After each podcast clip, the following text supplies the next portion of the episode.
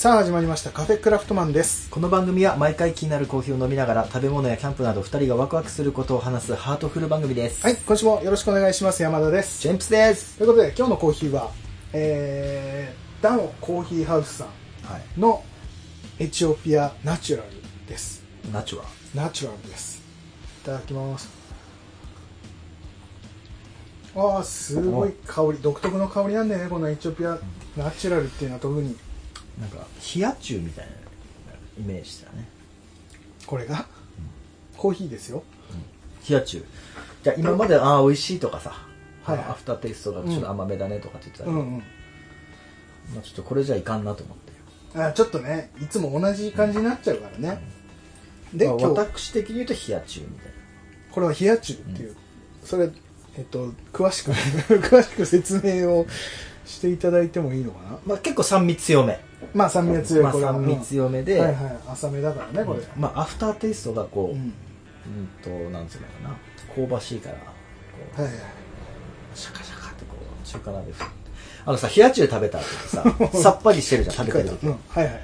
さっぱり。うん。食べ終わってさ、うん。ちょっとほ他の人が食べ冷や中って結構早く食べ終わるじゃん。まあね麺類だからね。冷たいし。冷たいしね。ううん。んグイグイって、うん。で他の人が例えばさうん。ララーメンセットとかさ。はいはいはい半チャーハンついてね。とかさ、うん。待つじゃん。待っちゃう。でその時ってさ、うん。こう中華風の香ばしい香り。うんまあまあまあそうだね。いろんな香りがね、うん。そんな感じ。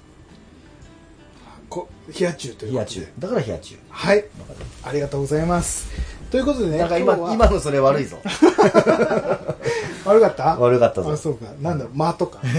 そういうのダメだったかな。まあいやいやいやいやまあそんな感じで、はい。えー本日これ話していこうかなと思うのがさ俺ねここ最近というか、はい。こう自分がこう今まで生きてきて36年間生きてきて、うん。でなんかいろんなとこから影響を受けてきてるよなとは思っててね。うん。でその今まで影響を受けてきたものというか、まあ、憧れてきたものとか、うん。うんなんかそういうのを歴代の自分の歴代のね。うん、その小さい頃から、まあ、今までいろんなものをこう見て生きてきたと思うけどそこでなんかこうなんだろうなこうキーポイントだったりとかさでこの人に出会ったからとか、こういったカルチャーに出会ったからうんうんなんかそこで自分が少しずつこう変わってきたとかいろんなものを取り入れてきたとか、うん。なんかそういうのをはあるよなと思って、まああるなんかうん、話していけるのも面白いのかなと、んまあ、俺らのルーツ的なものでもありでそれが一個一個なんかこうなんだろう、まあ、こだわりがあるならこだわりだったりとかになってそれがね面白い。それが紹介になればいいだろうしああなるほどね。うん、っていう感じでねちょっと思っててちょっとトークテーマ的にね、その歴代なんだろう憧れてきたものとか影響を受けてきたものっていうのをテーマにちょっと話してみたいなと思って、うん、なんかこうあるだろうかと思って小さい頃からまあ別にその順を追っていかなくてもいいんだけど、うん。うんうん、なんかこう思いつくものでさうん。これ影響を受けたなっていうのってなんかあるかね？いやうんとね。うん。それこそまあ直近にはなるけどさ。はいはいはい。あの俺絵頭がめっちゃ好きなんよ絵頭が好き。絵頭。おはいはいはい。いやあのいろいろさなんか絵頭のさ、うん。当時さあの例えば、はい。中学校でめちゃイケで出た時とかってさねなんかすげえの出てきたな、うん。じゃん、うん。でも俺結構俺ああいうの好きで、はいはい。ちょっとちょっとハラハラさせる。げ下水系の、はいはいはい。まあね、うん。でも下水だけみたいなイメージでそうだね。結構最近までいた。最近っつうかまあ20代後半ぐらいまでいたんだけど、うん。ちょくちょくさ、うん。絵頭のいい話要は震災の時あもあそうだけどさ。ね。そうだね。いい話うん。がさ多分絵頭はストップしてたと思うんだけど、うん。ちょくちょくいい話っていうのがさうん。出てきて映画チャンネルとかも見てればわかると思うけど、はいはい的には本当は NG でいたはずの、うん。いい人の部分が、うん。結構今出てきてるもんね。そう。いろんなとこそれってめちゃくちゃかっこよくない？かっこいいね。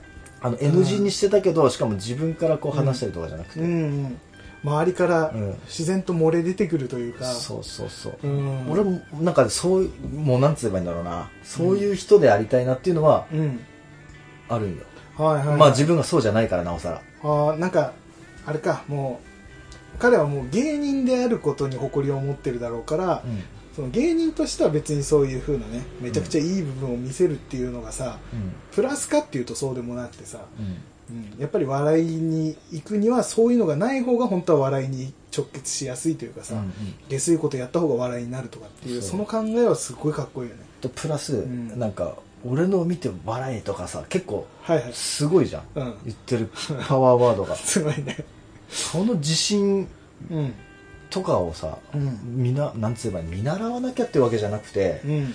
な本当にそういう人にでありたいなっていうのは、うん。結構前々からある、うんうんうんうん。だけどやっぱそういう面を見てなかった自分もそうだけど、うん。女性の人は生理的に受け付けないとかってまあまあまああるよね。だけどね、そそれはそれでいいんだって完結できる自分、うん。まあ、ずっとそうでありたいなっていうのも結構ここ最近ここ最近でもないか。もっと前からうんうんうん。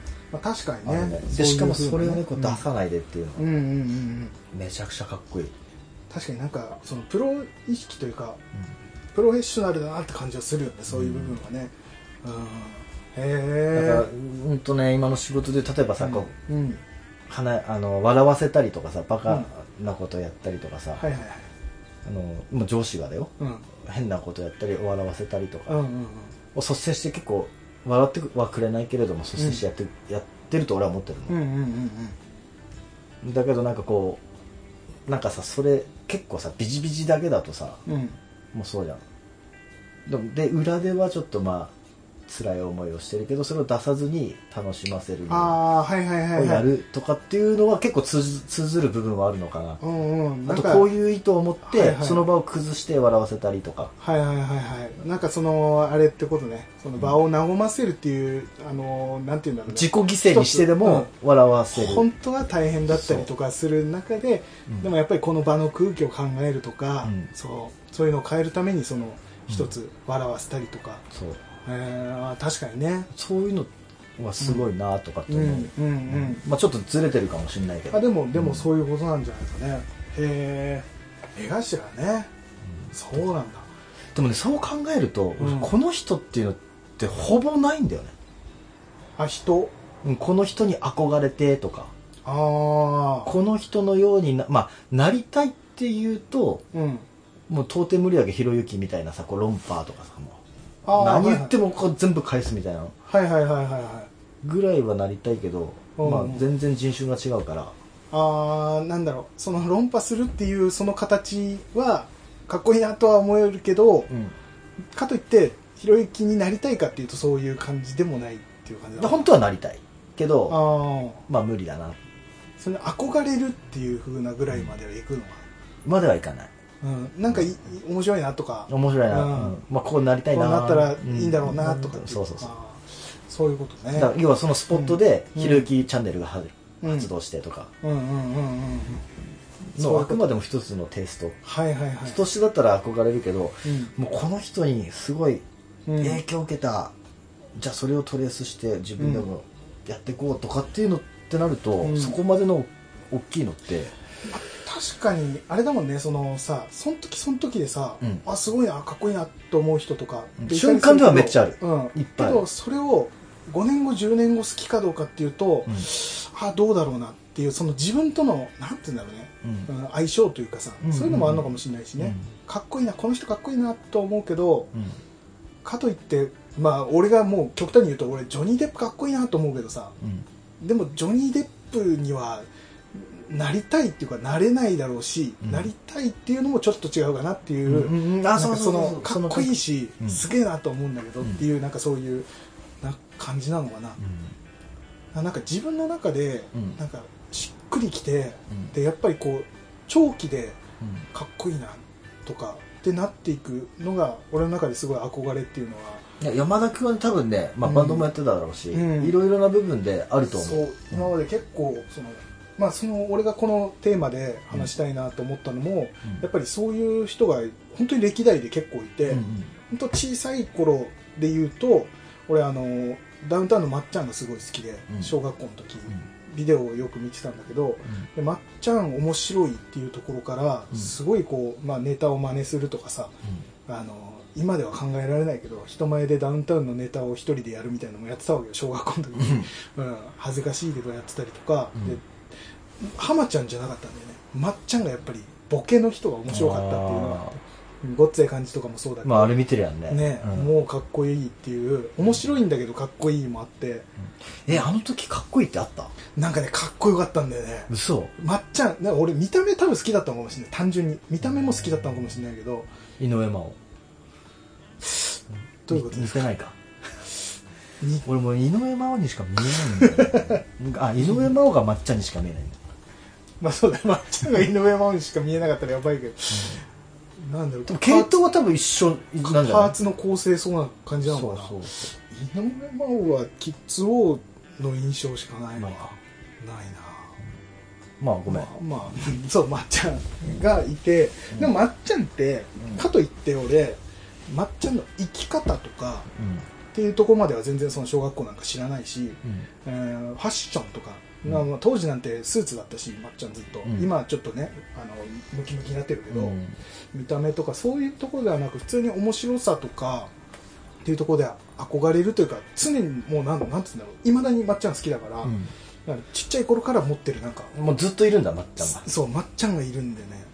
で誕生日1日違いっていうのもあるし、うん。なんかそういうところでなんかすごい近いところにまっちゃんがあって、常にずっといて、うん、っていうのから来てもう中学校とかその辺になってくるとやっぱバンドをやり始めたりとかすると、もうルナシーなんだよね。もう何度もも話してるけど、うルナシーが好きで、歌でいうともう河村隆一。うん。河村隆一すごいこうさ川俺が口り川村隆一っていうと、チップスだよね、なんか聞いたことあるんですよね。なんかちらっと聞いたことあるけどちょっとしっくりきてないからちょっとまだインプットされてないけどこうそう。あの河村隆一河村隆一があのね俺ら世代とかうん。は河村隆一っていうとちょっと気持ち悪いっていう印象が女子の間とかではあ結構あった、まあね。歌い方がどうしても、うん。あのなよなよってしたような風に聞こえるというか。うん。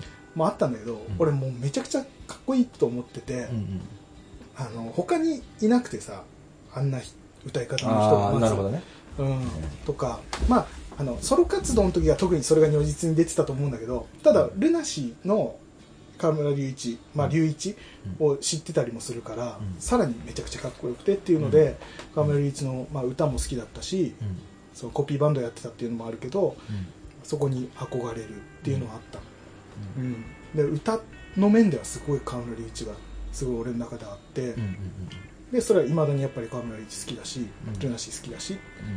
ただやっぱファッションとかそういうことで河村隆一って、うん、なくて。ファッションね。うん、まあそのサーフィンやってたから、サーフィンの時に河村隆一が着てたダフイっていうブランドの、えーロンティーは買ったことあるけど、うん。まあ、そのぐらいなもんで、ファッションっていうところで言うと俺はもう杉蔵でギターの、うん。えそれはまた別であるもうシルバーアクセサリーだからあの人のは、あそうだね。そう。杉蔵のシルバーアクセサリーゴリゴリのシルバーアクセ、ゴッドサイズってブランドのやつをつけててそれを見て俺はアクセサリーを作る仕事っていうのはどういう仕事なんだろうってあじゃあ本当のルーツなんだ。そうきっかけになったのが杉蔵のアクセサリーを見て、うんあこれを作る仕事ってどういう仕事なんだろうって思ったんだよね、うんうん、っていうのもあって、まあ、そういうところでのファッション的なところの、えーかっこよさというか憧れというか、うん。まあ、杉蔵は普通にその後もずっとバンドとかも聴いてたし杉蔵がソロでやってたりとか、他でやってるやつも聞いたりもするからいまだにやっぱりずっと好きで、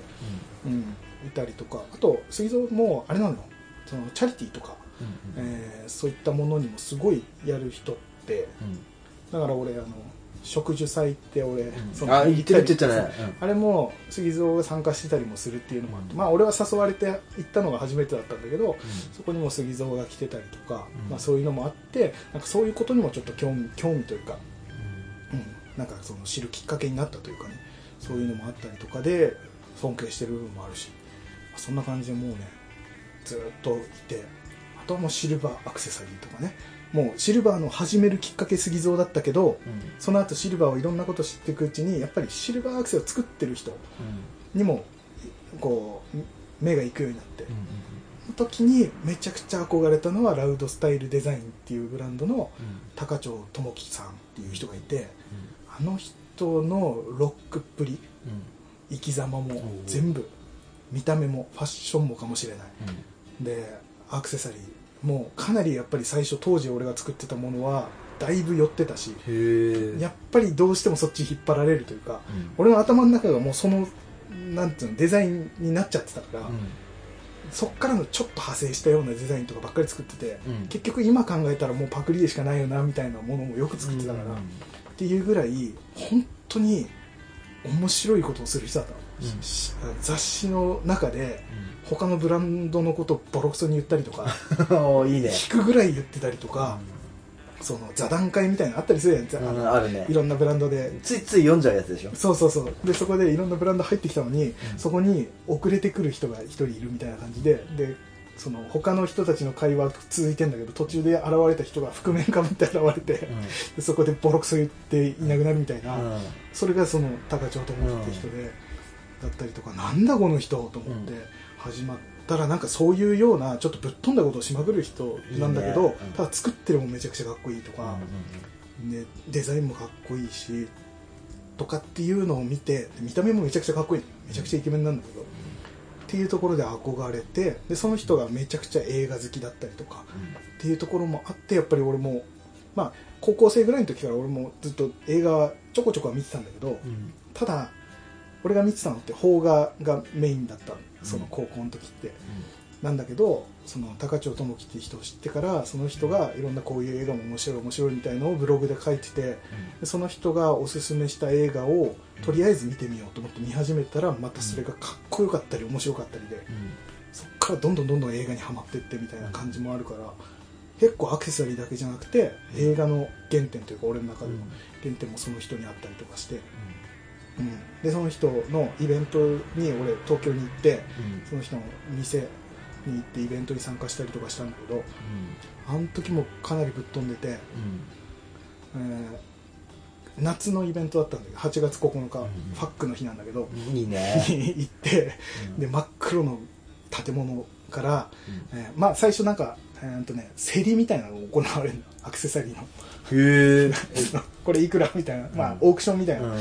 感じで何千円何千円とか何万円とかになって、すっごい安い値段で競り落とされて、うん。めっちゃ安く手に入れられるみたいなイベントとかやってたりとか、かと思えば、えー前日からうん。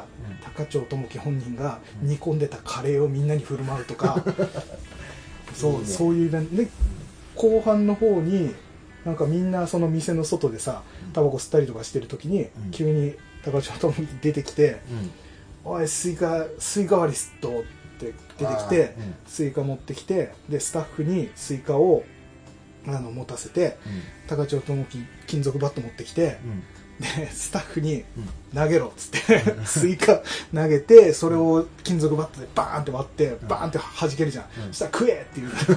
でお客さんみんなでそれ拾って食うみたいな、普通に隣の店寿司屋とかなんだけど、関係なしにそれまでぶっ飛んでるね。そう、まあ今ちょっと調べたけど。うん、そういういろんなことする人。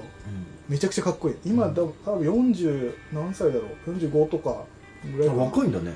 うん。だいぶ若い時からそういうふうなぶっ飛んでることしてて。かっこよくて、うん、っていう風なのを見たりとかしてさすげえな。でも俺にはなれないなとは思うんだけどそのタイプには。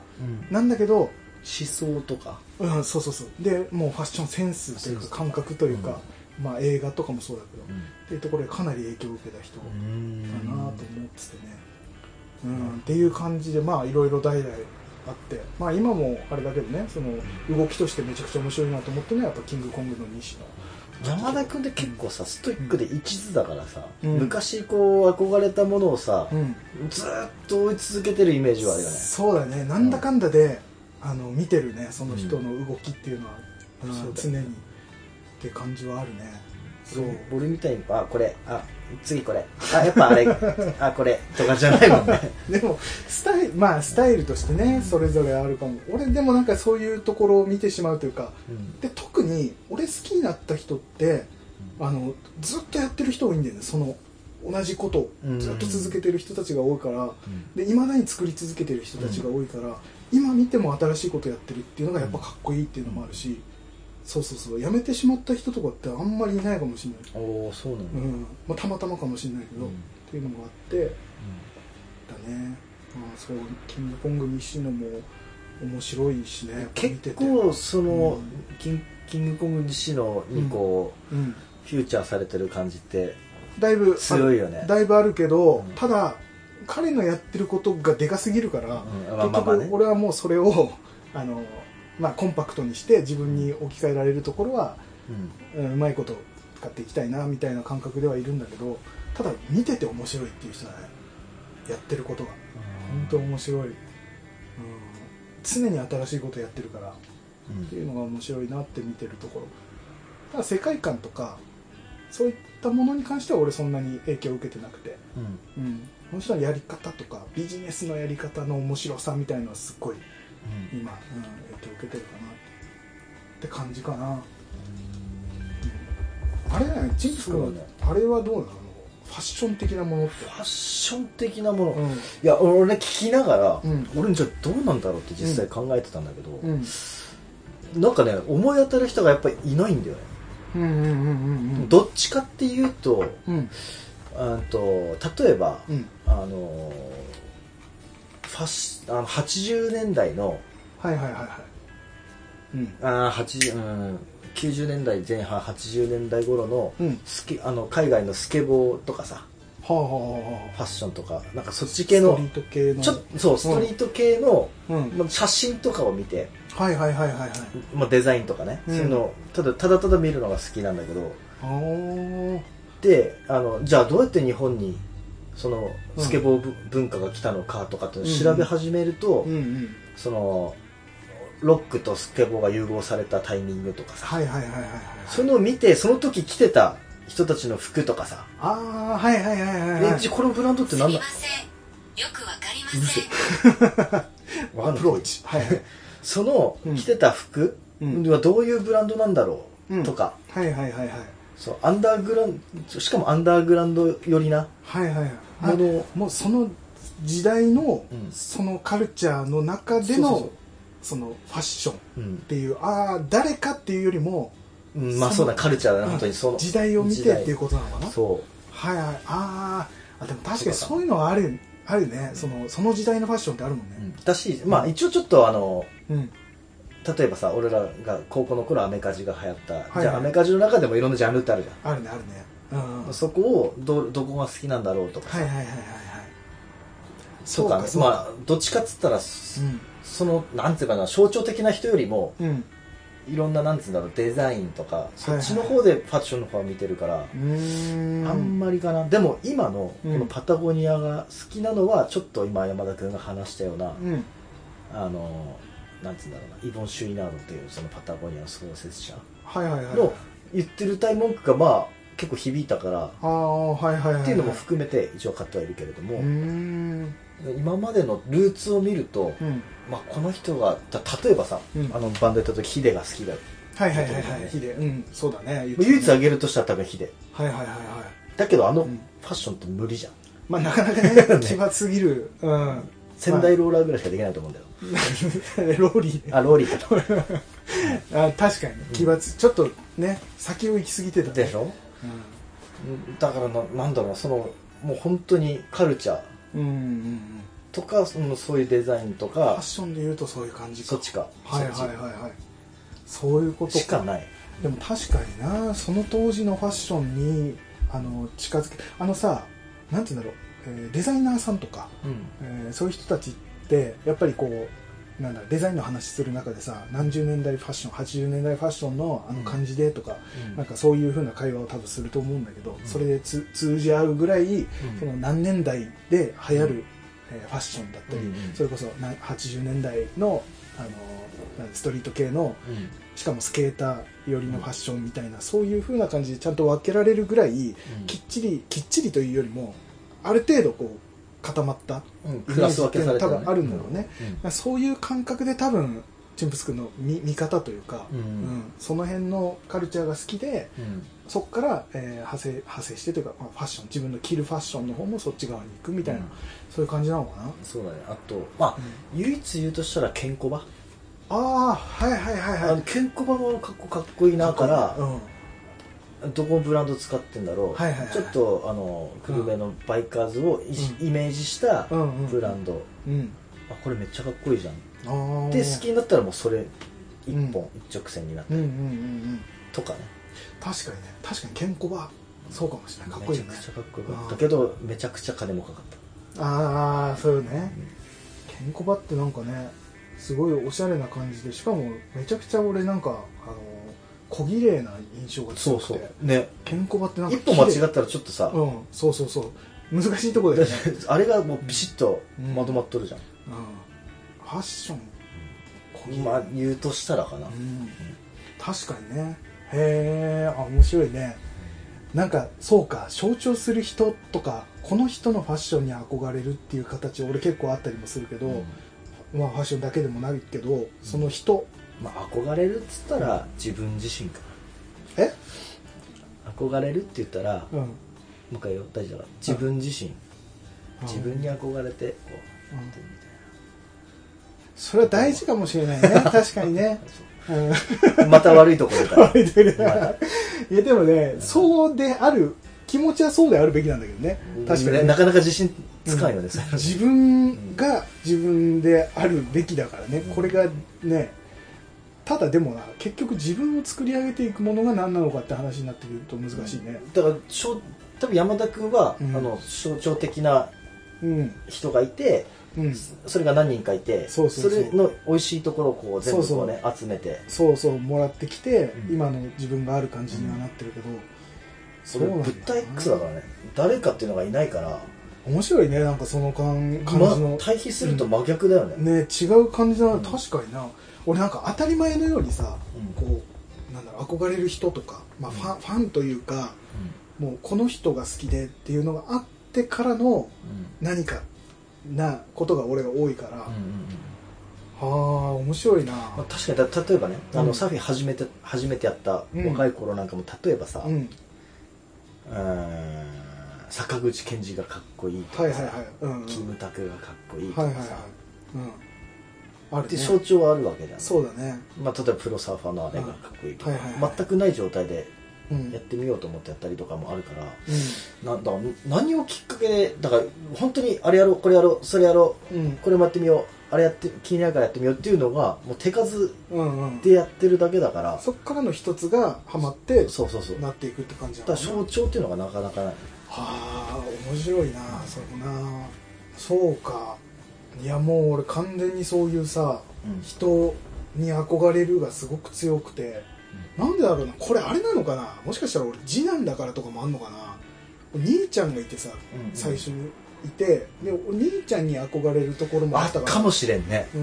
もともとやっぱ自分より先に音楽とかやってたりとかもするし、やっぱそういう風になりたいとかさ、うんまあ、ちっちゃい頃からそうだけど、うん。最初に始めるのは大体兄ちゃんだから、うん。うんでそれを追っかける形が基本だから、なんかそれもあんのかな、なるほどね。うん、かなで兄ちゃんって何かを始める時ってまあなんだろうな。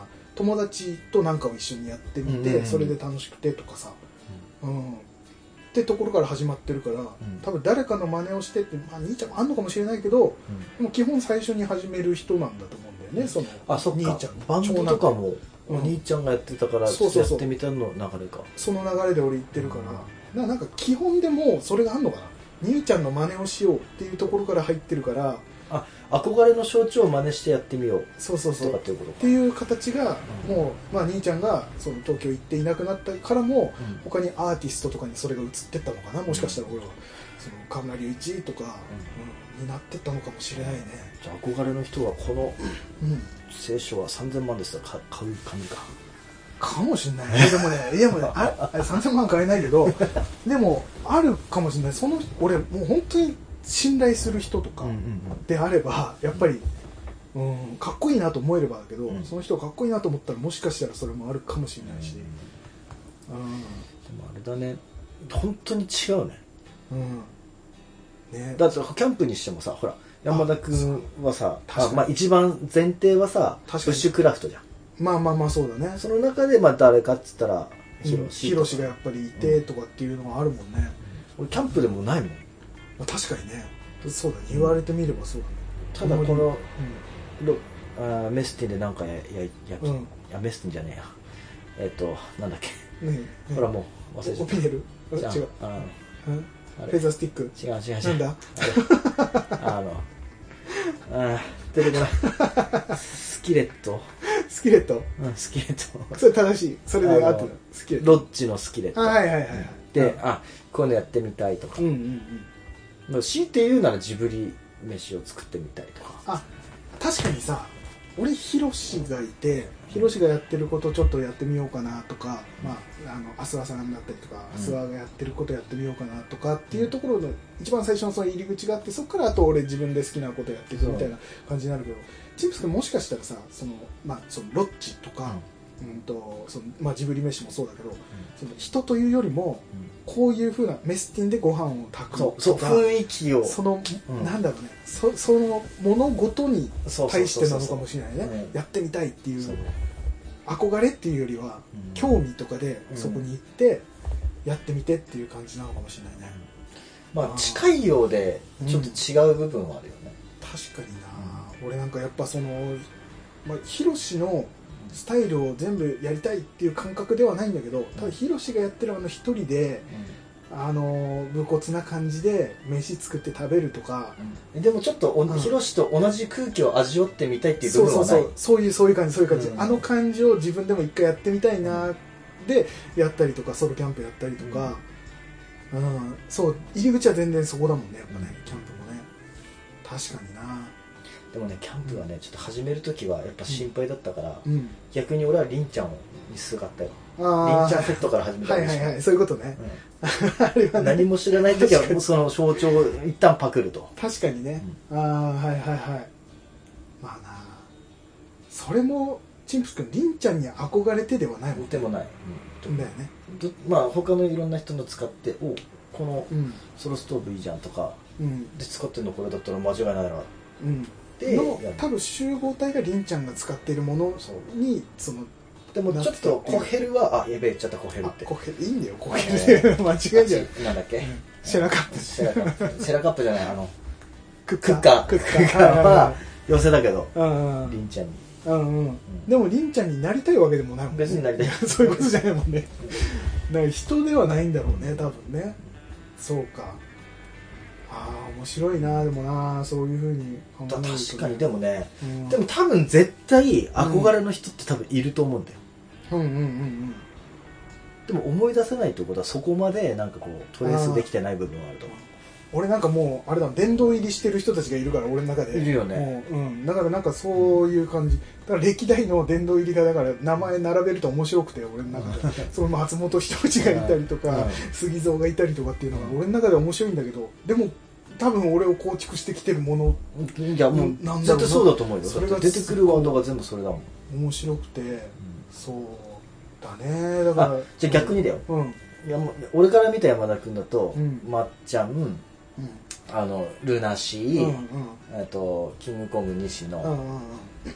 あと誰だ？あヒロシ。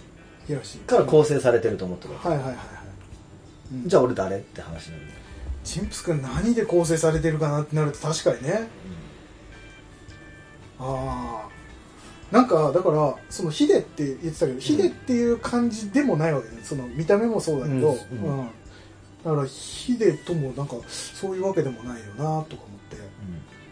でも確かに今考えてみるとカルチャーとかの方がそのアメカジなのか、うん、そのパタゴニアもそうだけどパタゴニアなのかそのカルチャー的なものの方がなんか分かりやすいかもしれない。スニーカーとか。なるほどね。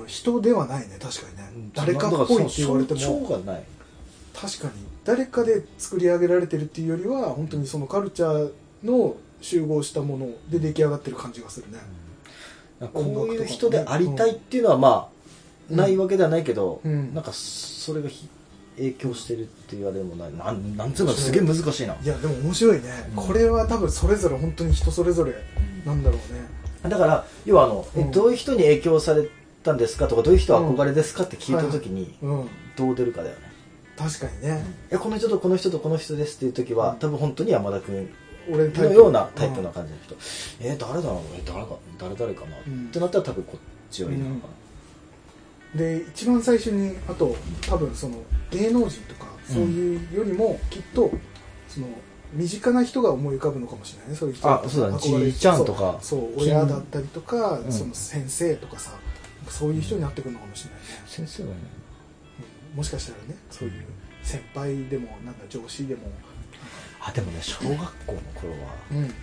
本当低学年？うん。幼稚園から小学校うん45年生までは、うん。ブルース・リー大好きだっああはいはいはいはいでもさブルース・リーになりなるかどうかの話なんかねああのね 俺はもう慣れると思った ああそうか中小小学校ぐらいか。あの竹竹をね切って、うん。穴開けてでうん。紐、やわっこい紐を通して、はいはいヌンチャク作って、はいはい吹っ飛ばしてガラス割ったりとか将棋やったりとか。あーあそれはでも素直に憧れなのかもしれないねやっぱね。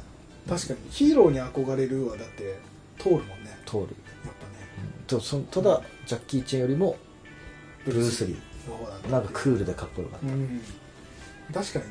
どっちかといったらジャッキー・チェンの方はそのまあその作品の問題もあるけど、うん。ちょっとコミカルな感じが強かったりもする。中、ブルース・リーの方がちょっとクールなね。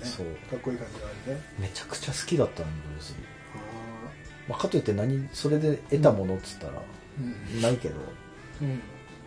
華麗なステップと。そうだね。ヌンチャクと。アウトボクサータイプになったの多分それかもしれない。そっから来てんのかないやーでも面白いな。確かにな小さい頃とうん。ある程度こう、なんだ大人になってからのうん。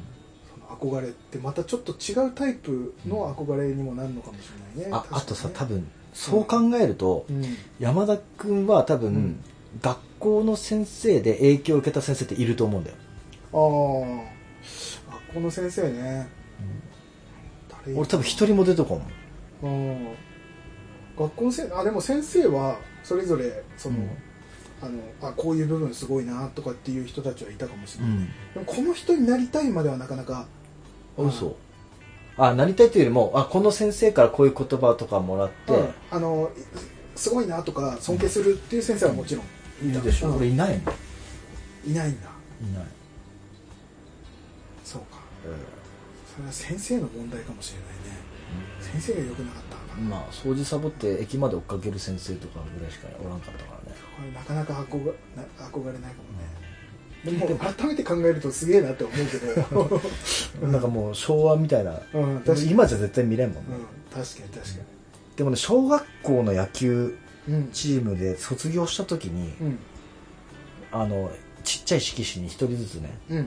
その人に合った言葉っていうのを、うんあのもらうんだけど俺、前も言ったけど不言実行っていうのをもらったのよ。ほうほうほうほうだけど小学校卒業する頃でその言葉の深さなんてわからんじゃん。わからないね。